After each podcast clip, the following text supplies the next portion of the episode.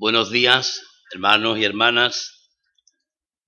Hacía tiempo que, que no nos veíamos, por lo menos algunos de nosotros no nos veíamos, eh, entre que yo he tenido compromiso en otras iglesias y, y vosotros pues habéis tenido también algunas vacaciones y demás, pues hemos estado algún tiempo sin vernos y la verdad que se en falta poder ver eh, rostros de hermanos que, a los que queremos y de los que sentimos un gran aprecio y una gran, eh, un gran sentimiento espiritual y también, como no, familiar y carnal. Me gustaría en esta mañana, hermano, compartir con vosotros algunas inquietudes que durante un tiempo eh, estoy teniendo en cuanto a la meditación de la palabra y sobre el, momento en el que la iglesia eh, evangélica o la iglesia protestante en general se está encontrando en estos momentos. Sin embargo, decir como premisa, decir como sentencia en esta mañana, y es que Dios hace siempre las cosas en el momento más oportuno. Dios nunca se retarda en contestar las peticiones de su pueblo. Dios nunca se retrasa para responder al clamor de sus hijos. Y Dios nunca se retrasa a la hora de manifestar su gloria y su poder en medio de los tiempos. Por lo tanto, entendiendo esto como una sentencia firme de lo que la palabra de Dios nos dice, me gustaría en esta mañana poder ver algunas ideas sobre la venida de Cristo, cómo se produjo esta venida y cuáles fueron algunas de las circunstancias que esta venida trajo consigo. Si os fijáis, la maldad del hombre en el tiempo en el que el Señor Jesús vino a la tierra no era mucho más de la que hoy tenemos. Es cierto que la sociedad de aquel tiempo era una sociedad pecadora, una sociedad idólatra, una sociedad que espiritualmente habían convertido la gracia de Dios, habían convertido la verdad de Dios en una serie de conceptos y de ideas que nada tenía que ver con lo que la palabra de Dios enseña.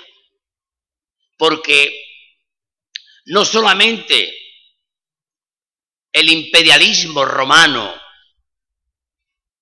o los filósofos y todas las tendencias griegas de aquel tiempo, sino lo que había provocado en cierta manera el cumplimiento del tiempo, como nos dice la escritura, que Jesús vino en el cumplimiento del tiempo, cuando el tiempo de Dios fue oportuno, es cuando Cristo vino, pues lo que provocó que aquel tiempo fuera el tiempo oportuno fue el, el paganismo y el anateísmo en el que la religión judía se estaba encontrando en aquel momento. Dice la palabra que los judíos habían invalidado los mandamientos de Dios y habían puesto en su lugar mandamientos de hombre. Por lo tanto, en las sinagogas y en todas aquellas reuniones judaicas, no se tenía a Dios como el centro de la religiosidad y de la fe del momento, sino que se, vea, que se había puesto en el lugar de Dios, se había puesto el hombre. El hombre se había entronizado en cuanto a la fe de Dios. Y entonces es cuando Dios considera que ha llegado el momento para manifestar no solamente su gracia, sino también su justicia. Cuando Cristo viene a la tierra, no solamente vino para dar gracia y para dar amor y luz a los hombres, vino también para manifestar y condenar el pecado que los hombres estaban cometiendo en aquel momento. Fijaos lo que dice el Evangelio de San Juan. Dice en el capítulo 1, dice, aquella luz verdadera que alumbra a todo hombre venía a este mundo. En el mundo estaba y el mundo por él fue eso, pero el mundo no le conoció. A los suyos vino y los suyos no le recibieron, mas a todos los que le recibieron, a los que creen en su nombre, les dio potestad de ser hechos hijos de Dios, los cuales no son engendrados de sangre, ni de voluntad de carne, ni de voluntad de varón, sino de Dios.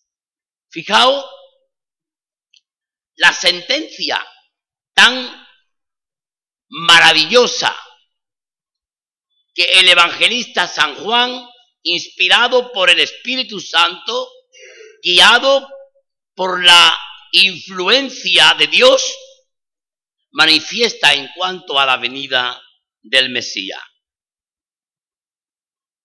Sin embargo, tenemos que tener presente que todo lo que se estaba eh, organizando en los, en los años anteriores a la venida de Cristo estaba siendo en cierta manera controlado por Dios.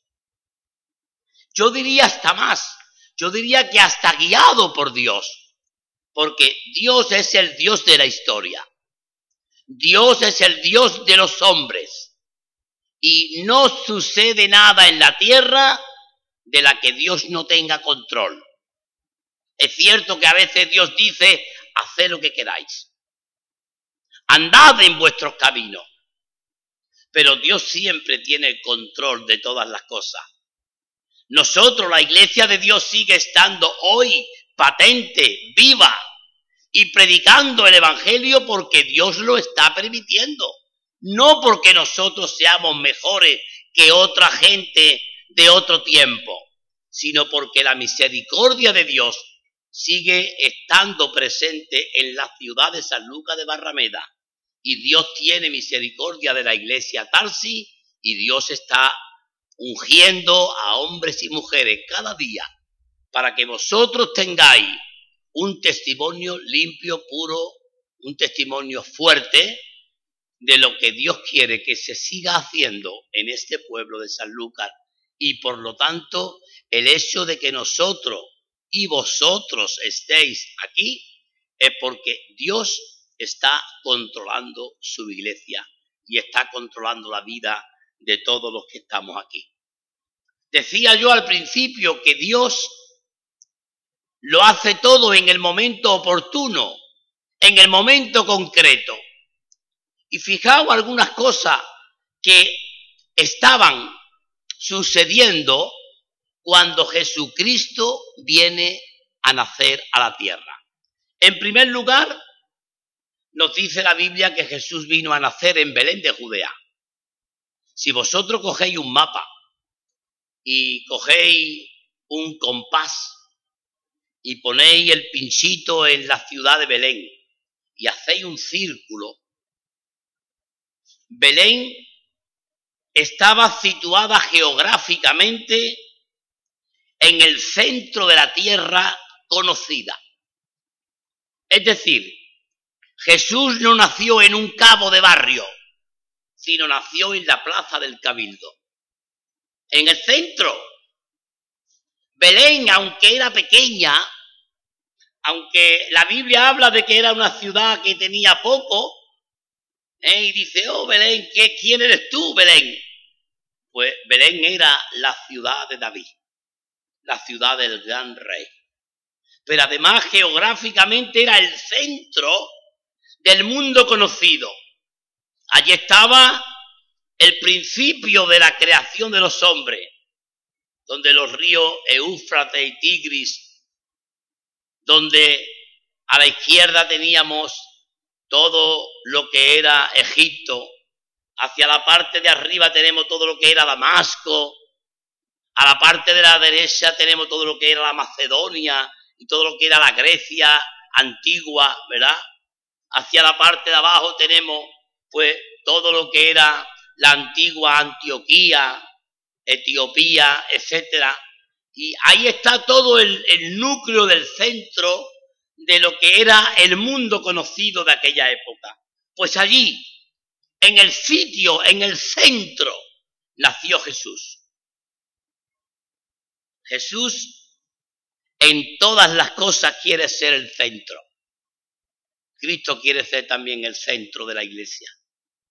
Y Jesús quiere ser también el centro de nuestra vida.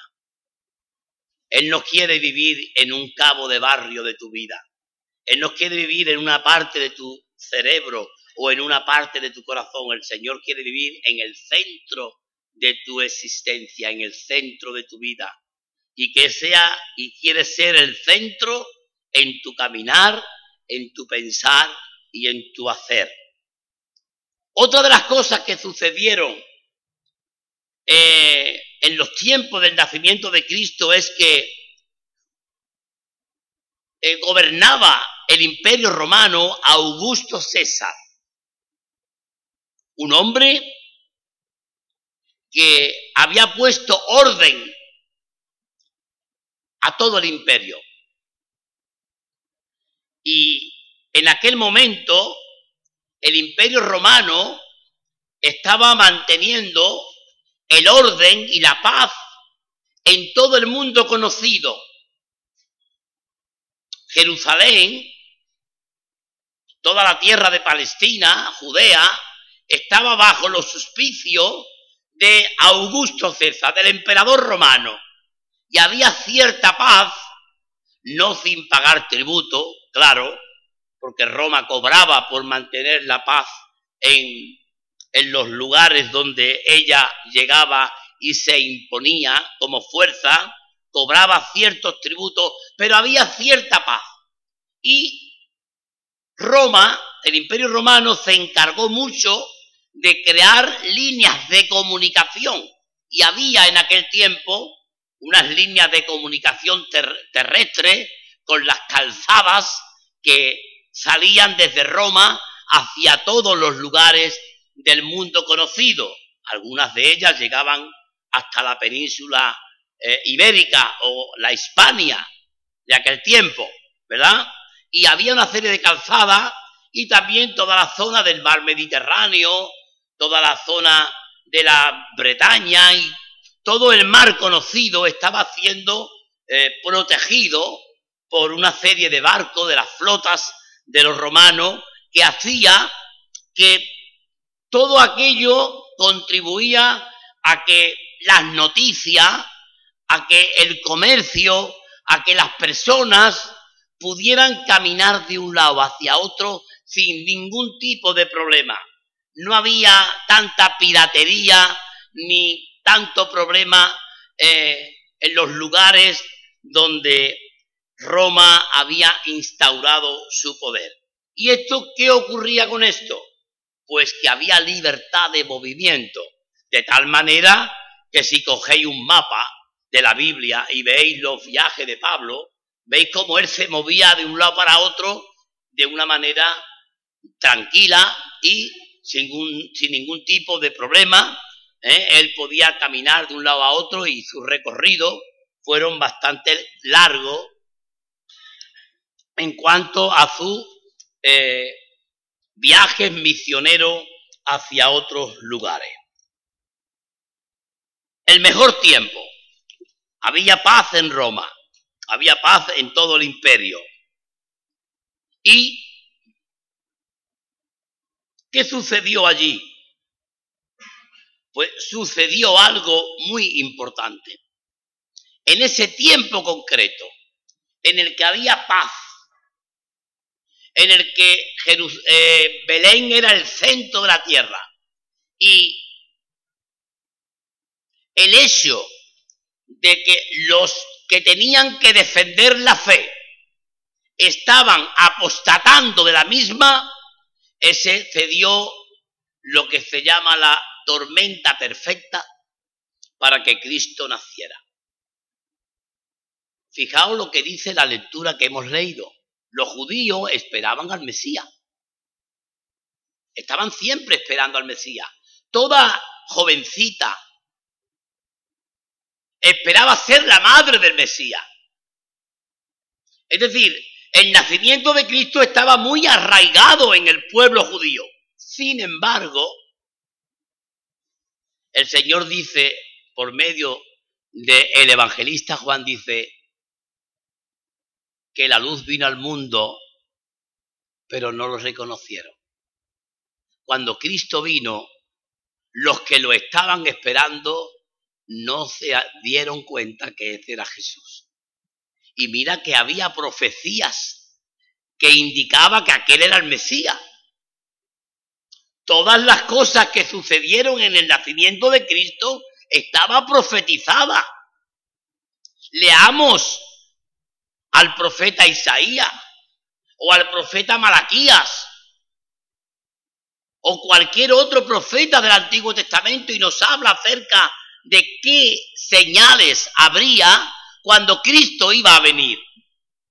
Pues no se dieron cuenta, pero no se dieron cuenta porque estaban ciegos y estaban guiando a otro ciego. Y dice la Biblia que cuando un ciego guía a otro ciego, los dos se caen en el hoyo. Sin embargo, el Señor vino porque llegó el momento oportuno. Cuando llegó el tiempo, dice la Escritura, cuando se cumplió el tiempo, el Señor nació de una virgen. Y nació para traernos un mensaje de amor. Pero también, hermano, vino a traer un mensaje de arrepentimiento. Hoy el campo evangélico está caminando sobre una línea muy fina. Está como aquellos patinadores que patinan sobre una, unas cusillas. Hay dos maneras de patinar, o con cuatro ruedas o con una cuchilla. Pues hoy día el campo evangélico está caminando sobre dos cuchillas, sobre un filo que no tiene mucha estabilidad. Y hoy nos estamos encontrando que se predica mucho el Dios de la gracia y del amor y del perdón, pero se predica poco el Dios del arrepentimiento, el Dios de la justicia y el Dios del castigo. Y no podemos predicar a un Dios a media, hermanos. Los padres amamos a nuestros hijos, pero también tenemos la obligación de reprenderles cuando hacen las cosas mal. Dios nos ama de tal manera, pero no solamente Dios nos ama de tal manera, sino porque nos ama, el Señor también reprende a su pueblo. También cuando hacemos algo que está mal nos dice, oye, te estás equivocando, no estás haciendo las cosas bien y porque no las, está, no las está haciendo bien, yo vendré a ti. Acordado aquella, aquel mensaje a la iglesia de Éfeso. Tengo contra ti que has dejado tu primer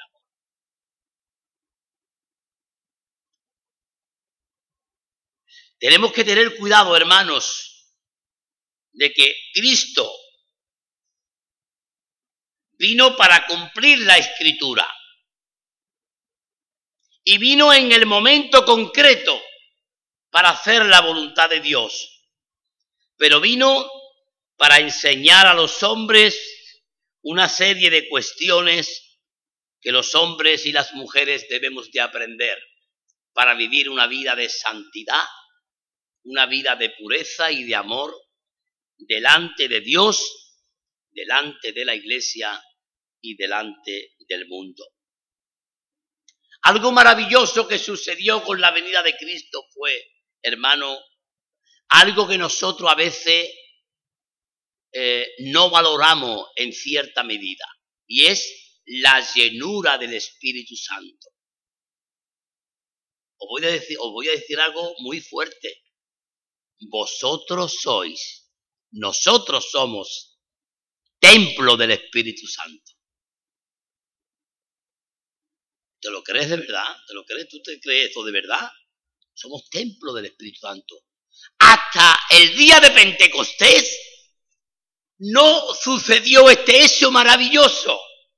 El Espíritu de Dios se posó en la antigüedad en momentos concretos, puntuales, en ciertas personas.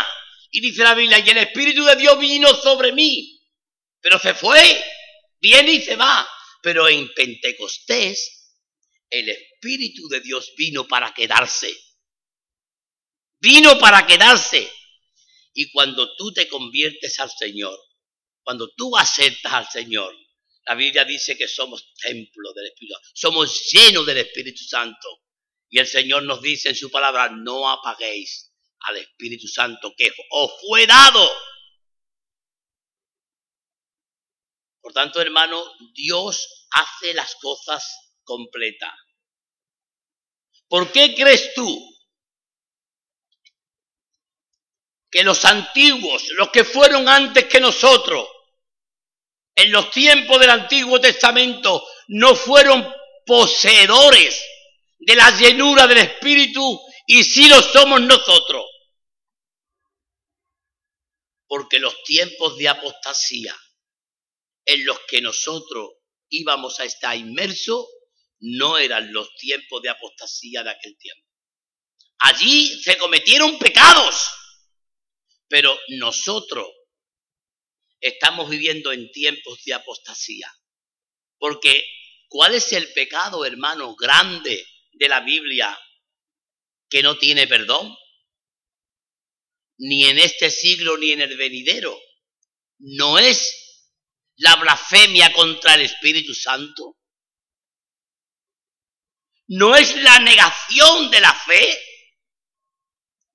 no es vivir una vida continua de pecado revelándolo delante de Dios, no es eso. Dios ha hecho todo en el tiempo necesario. Y lo único, hermano, que nos puede llevar a nosotros a defender nuestra fe de una forma firme, fuerte, poderosa, es la presencia del Espíritu Santo. Dios le dijo, o mejor dicho de otra manera, Josué le dijo a Dios, si tú no vienes conmigo, yo no voy. Moisés también se lo dijo a Dios, Y el Señor ha dicho ahora, en nuestro tiempo, y nos dice a todos los que estamos aquí, yo estoy contigo todos los días hasta el fin del mundo. No hizo falta que nosotros le pidiéramos a Dios que viniera con nosotros. No hizo falta. El Señor lo, lo dijo de mutuo propio. Yo estaré contigo siempre. Me voy, le dijo Jesús a los discípulos, me voy. Yo fui el otro día, eh, eh, la primera vez que me he montado en un barco en alta mar fue el viernes pasado. Y con motivo del, quinto centenario de la vuelta al mundo de Magallanes y de Juan Sebastián Elcano, me, invitaron a, montarme en una fragata y ahí a, mar abierto en la boya que está mucho más para allá del barco del arroz, pero mucho más para allá. Eh, Sipiona se veía muy lejos, muy lejos, muy lejos. Y yo nunca me había montado un barco de esta manera y tenía mucho miedo. Y yo le dije unos días antes a los que me habían invitado, digo, ¿puede venir mi señora conmigo? Dice, hombre, no, es que solamente es para los concejales, las mujeres no pueden ir y tal. Y le dije, mira, pues entonces si mi mujer no viene conmigo, yo no voy, porque a mí... No, eh, eh, os explico. Digo, es que a mí mi mujer me da seguridad. Yo estoy a mejor en el barco o estoy en algún sitio y cuando ella me dice, no te preocupes, venga, ánimo, cuánto, pues me da cierta seguridad, es verdad, me da, y digo yo, si mi mujer no viene, yo no voy. Y la verdad que, que pasé una mañana fantástica, no me mareé, el barco se movía un poquito cuando se paró, pero lo pude aguantar bien, y en cambio estuvo allí al lado mío siempre, venga, Juan, tranquilo, ¿eh? que esto no, pasa nada, este barco es grande, esto no se hunde, tranquilo. Y, la verdad que, estuve allí en el mar y bien, es decir, a lo mejor la experiencia, mm, si de aquí a tres años se hace el mismo acto, igual a lo mejor me atrevo ahí otra vez, ¿no? Pero os digo esto en el sentido de que el Señor, el Señor, eh, sabiendo que su presencia es importante para la vida de los creyentes, el Señor no ha esperado el que nosotros digamos, Señor, eh, ven conmigo, sino que el Señor dice, no os dejaré huérfano. Porque yo me imagino la cara de aquellos discípulos cuando el Señor les dijo, me voy. Señor, pero si nosotros en ti, eh, en quien tenemos la esperanza, si tú eres el que nos da de comer, si tú multiplicas los panes y los peces, si cuando vamos contigo, Señor, la gente aplauden, si cuando vamos a la casa de los enfermos, la gente, los enfermos se ponen buenos, si cuando vamos a la tumba de Lázaro, Lázaro sale vivo. Señor, si contigo nosotros somos aquí lo más guay de lo más guay. Y tú dices que te vas ahí. Y nos va a dejar aquí con el imperio romano que, que nos quiere matar y con los judíos que también están contra nosotros porque dice que nosotros nos hemos salido de la ley. Señor, esto de que tú te quieres ir, esto no es bueno. Y el Señor, conociendo el pensamiento de ellos, dice, no os dejaré huérfano, vendré otra vez a vosotros. Vendré y os daré de mi Espíritu Santo, el cual estará con vosotros todos los días hasta el fin del mundo y os recordará todo lo que yo os dije, os ayudará, os redarguirá, os recordará todas las cosas. Él será como yo, qué tranquilidad, Señor, menos mal. Menos mal que tú te vas, pero tú vas a venir de otra manera. Tú no vas a venir con un cuerpo físico. ¿Cómo te vas? Vas a venir de, de forma, Señor, de una forma visible como una paloma, pero tú vas a ser un poder efectivo, grande, potente en nuestra vida. Tú serás la presencia de Dios en cada uno de nosotros. Qué maravilla, hermanos, saber que Dios hace las cosas en su tiempo y que Dios hace las cosas siempre bien. ¿Cuántas veces, hermanos, no nos hemos preguntado, Señor, por qué lo que te estoy pidiendo no viene? Y el Señor nos dice, como le decía a aquellos, aquellos hombres, bástate mi gracia bástate.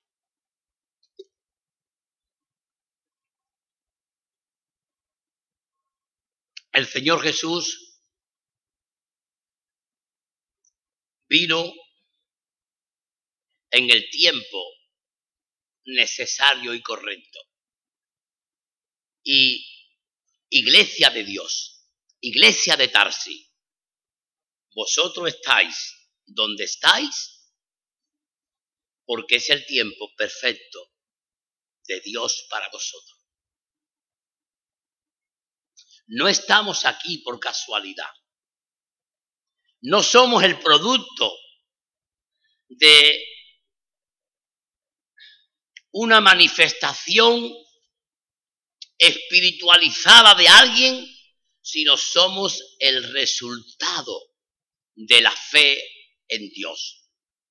Porque todos los que hemos conocido a Cristo, todos los que hemos recibido la palabra de Dios, todos los que hemos aceptado el mensaje del Evangelio y nos hemos arrepentido de nuestros pecados, el Señor dice que el Señor añade a su iglesia cada día los que habían de ser salvos. Y el Señor ha sido el que te ha añadido a ti a la iglesia y a ti a la iglesia. Porque era el momento oportuno. Dios mueve los hilos de la historia. Mueve y te lleva de un lado para otro hasta que en el, en el tiempo oportuno el Señor te pone en el lugar donde tú tienes que hacer las cosas. El Señor Jesús dejó señales que son eternas y para la eternidad. El Señor vino para realizar tres cosas importantes. Yo no voy a hablar de las tres en, en más profundidad, simplemente las diré y hablaré un poco de la primera. Pero el Señor vino en su ministerio a enseñar, primeramente a enseñar. Algo que los evangélicos, los cristianos, tenemos que aprender. Porque cuando cambiamos el orden de las cosas, las cosas no funcionan. Y os explicaré. El Señor vino primero a enseñar, segundo a predicar y tercero a sanar. ¿Y por qué en este orden? Porque si una persona no ha sido enseñada en la situación en la que está y en lo que eso y en lo que Cristo o Dios Padre ha hecho por ello, el mensaje del Evangelio no tendrá efectividad. ¿Y qué es lo que vino Jesús a enseñar? Jesús vino a enseñar primeramente que Dios nos ama. Y vino a enseñar también a que somos pecadores. Hasta que el hombre y la mujer no llegue a entender que son pecadores, el mensaje del Evangelio no tendrá efectividad en su vida.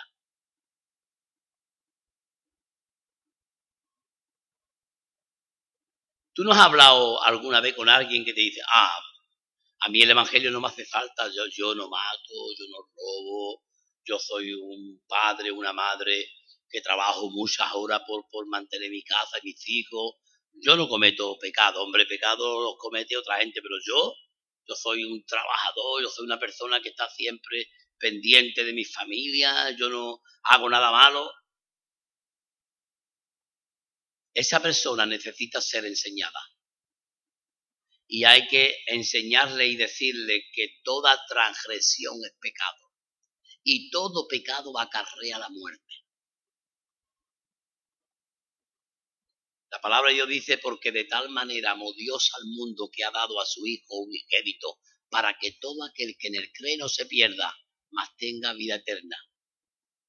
Y sigue diciendo la palabra, y esta es la condenación. Que la luz vino al mundo y los hombres amaron más las tinieblas que la luz porque sus obras eran malas. El que cree en el Hijo de Dios tiene vida eterna, pero el que no cree ya ha sido condenado por tanto, tenemos que enseñarle a la gente la situación en la que está. Tenemos que decir a la gente qué es lo que son. ¿Qué son ellos? Vosotros sois criaturas de Dios, no hijos de Dios, criaturas de Dios, que necesitáis reconciliaros con el Padre para volver a ser hijos de Dios. si tú le das un repaso rápido, rápido a la parábola del hijo pródigo y especialmente a las palabras que el hijo pensó decirle al padre, ahí encontramos nosotros un hombre que reconoce su situación.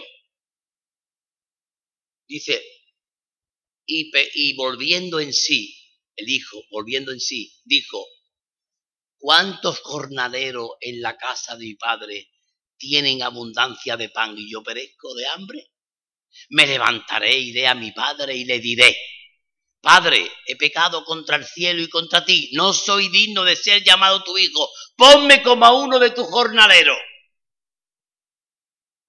Este hombre, en su estado lamentable de pecado, reconoció, es decir, aprendió que él no estaba haciendo bien. Y mientras que la gente no reconozca que no están haciendo bien delante de Dios, el mensaje del Evangelio no tendrá efectividad en su vida.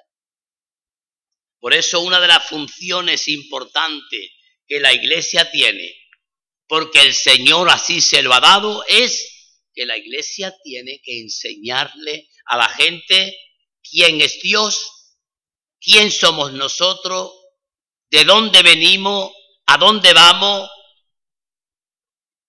que somos pecadores y que el pecado acarrea la condenación y la muerte. Hoy día, como decía yo hace un ratito, hoy día en muchas iglesias evangélicas se está enseñando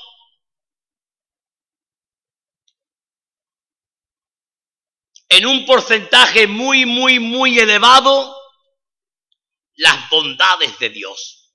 Dios es bueno. Dios es maravilloso, es misericordioso. Hermano, tenemos que amar. El amor está por encima de todo. Tenemos que amar todas las cosas. Sean buenas o sean malas, pero el amor dice la Biblia que el amor es, es lo máximo.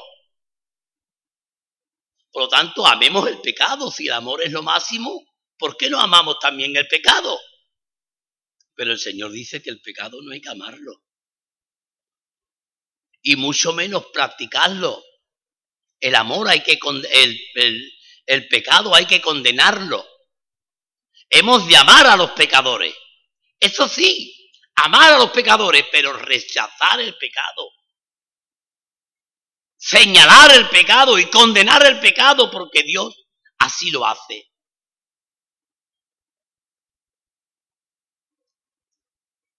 Yo estoy cada día más convencido, hermanos, de que el Espíritu Santo ha sido dado a la Iglesia para que podamos discernir entre lo que es pecado y entre lo que no lo es. Tenemos al Espíritu Santo en nuestra vida y en la Iglesia para que podamos nosotros discernir lo que tenemos que amar y lo que tenemos que no amar. Pero hoy, al igual que en los tiempos de Jesús, estamos quitando los mandamientos de Dios y en su lugar estamos poniendo mandamientos de hombre. Algunas iglesias algunos predicadores, algunos consejos de iglesia, si pudieran arrancarles página a la Biblia, se la arrancarían. Porque no va algunos mandamientos de Dios, algunas enseñanzas de Dios, no van con lo que ellos creen que se tienen que hacer. Y hermano, la Biblia no es para discutirla. La Biblia es para creerla y obedecerla. Yo no puedo discutir con Dios la Biblia. Es verdad que no entiendo un montón de cosas, claro, como no entiendo un montón de cosas de la vida. Yo no sé cómo funcionan un montón de cosas de la vida. De mi propio organismo desconozco un montón de cosas. Es verdad que el Internet y los medios eh, tecnológicos nos llevan hoy a tener ciertos conocimientos que antes no teníamos. Pero yo no sé realmente cómo funciona eh, el aire que entra por mis pulmones, cómo se desarrolla, cómo, cómo va de, por la sangre. Hay un montón de cosas que yo no entiendo. Los médicos sí lo saben. Los, que, los estudiosos de la materia. Pero a lo mejor un médico, un gran cardiólogo no sabe eh, interpretar a lo mejor un texto bíblico. Pero hay muchas cosas que no entendemos. Y yo y ustedes seguramente que hay muchos, muchas cosas de la Biblia que no las entendemos. Ni las llegaremos a entender nunca. Cuando estemos en los cielos, dice la Biblia, que entonces allí conoceremos cómo fuimos conocidos y comprenderemos cosas que aquí en la tierra no hemos comprendido. Pero hermano, nosotros tenemos la obligación de Dios de vivir lo que comprendemos y aceptar lo que no entendemos. Yo acepto lo que la Biblia dice por fe, aunque ciertas cosas no la entienda, o aunque ciertas cosas en mi lógica no sean comprensibles, yo tengo que decir, Señor, tú lo sabes todo. Yo, simple criatura tuya soy. Y si a ti te, te place, si tú te dignas en algún momento de hacerme ver cosas que no entiendo, te doy las gracias. Pero Señor, si a ti no te place, pues seguiré creyendo en ti. Seguiré, seguiré creyendo en tu palabra. Seguiré defendiendo tu palabra.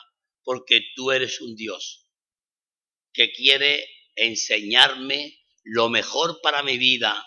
Tú eres un Dios que quiere hacer de mí una nueva criatura, con nuevas miras, con nuevas metas, con nueva forma de comportarme en la vida y de hacer que todo lo que yo haga en esta tierra sea para glorificar, bendecir y engrandecer tu santo y bendito nombre.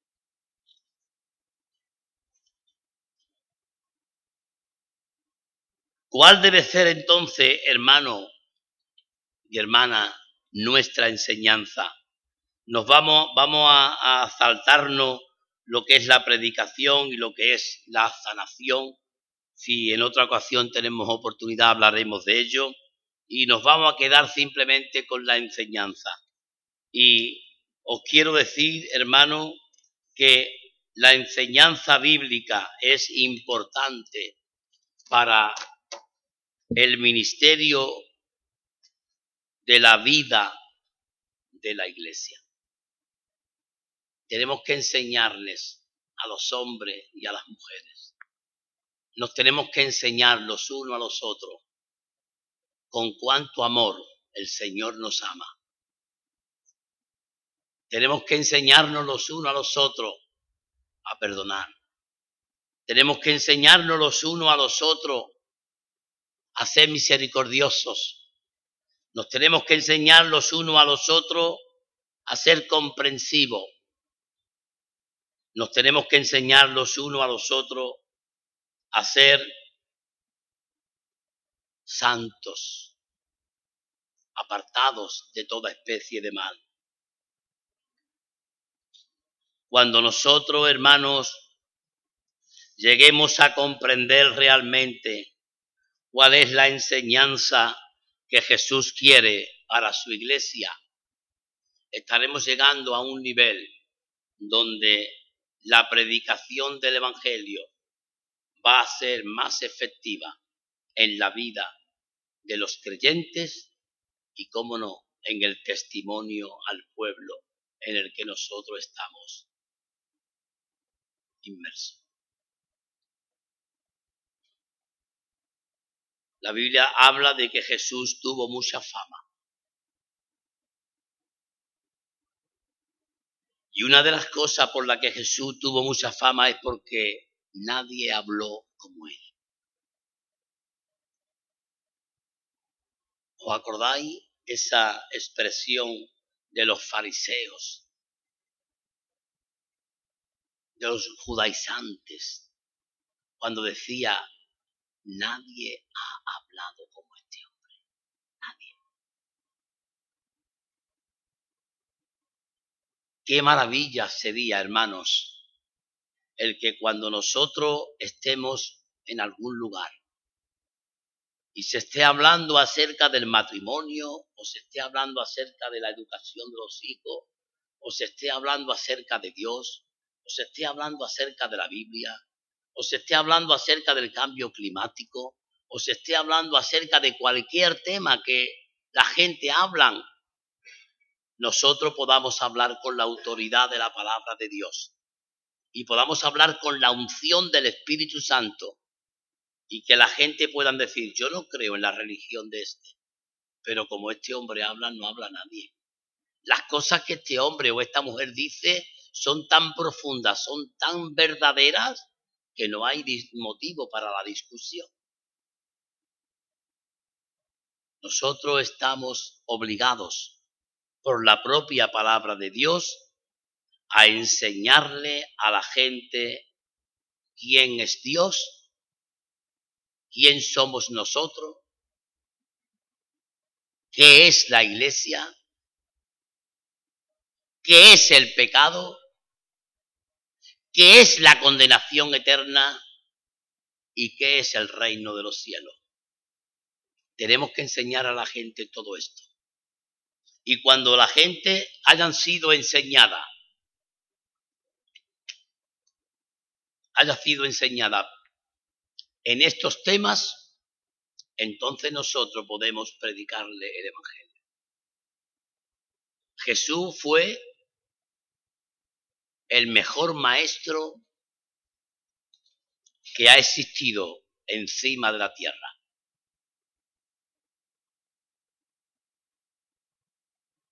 Y cuando tú coges,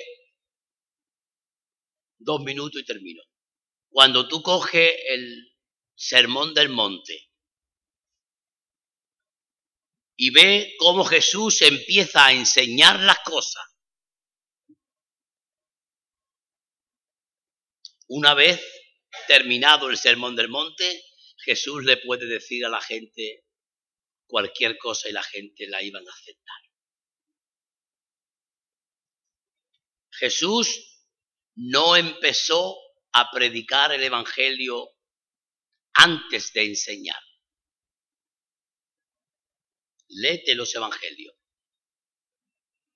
y verá cómo Jesús lo primero que hacía era enseñaba, enseñaba. ¿Sabéis lo que dice la escritura? Pero yo os digo. ¿Sabéis lo que dice? Yo os digo. Y Jesús enseñaba y enseñaba cómo alegrarse cuando se encuentra algo, cómo ser feliz con lo poquito que se tiene, cómo mm, amar al prójimo, cómo tratar el marido a la mujer, cómo tratar a los hijos. Es decir, el Señor enseñaba y enseñaba y enseñaba. Y cuando la gente se quedaba ya embelezada, cuando la gente ya habían sido llena de la enseñanza, llegaba Jesús y le dice, el que quiera venir en pos de mí, niéguese a sí mismo, tome su cruz cada día y sígame. Y dice la Biblia que mucha gente le seguía. Mucha gente le seguía. Hermanos, cualquiera que bebiere de este agua, decía el Evangelio de San Juan, y cogiendo palabras de Cristo, y con esto termino, cualquiera que bebiere de este agua volverá a tener sed. Mas el que bebiere del agua que yo le daré, no tendrá sed jamás, sino que el agua que yo le daré será en él una fuente de agua que salte para vida eterna. El Señor hace todas las cosas siempre en el momento más oportuno. El Señor no retrasa nada. Por no retrasar, no retrasa ni su venida, la cual esperamos con esperanza y con anhelo todos aquellos que amamos al Señor. Que el Señor os bendiga y os guarde, hermano, y su paz sea con vosotros. Amén.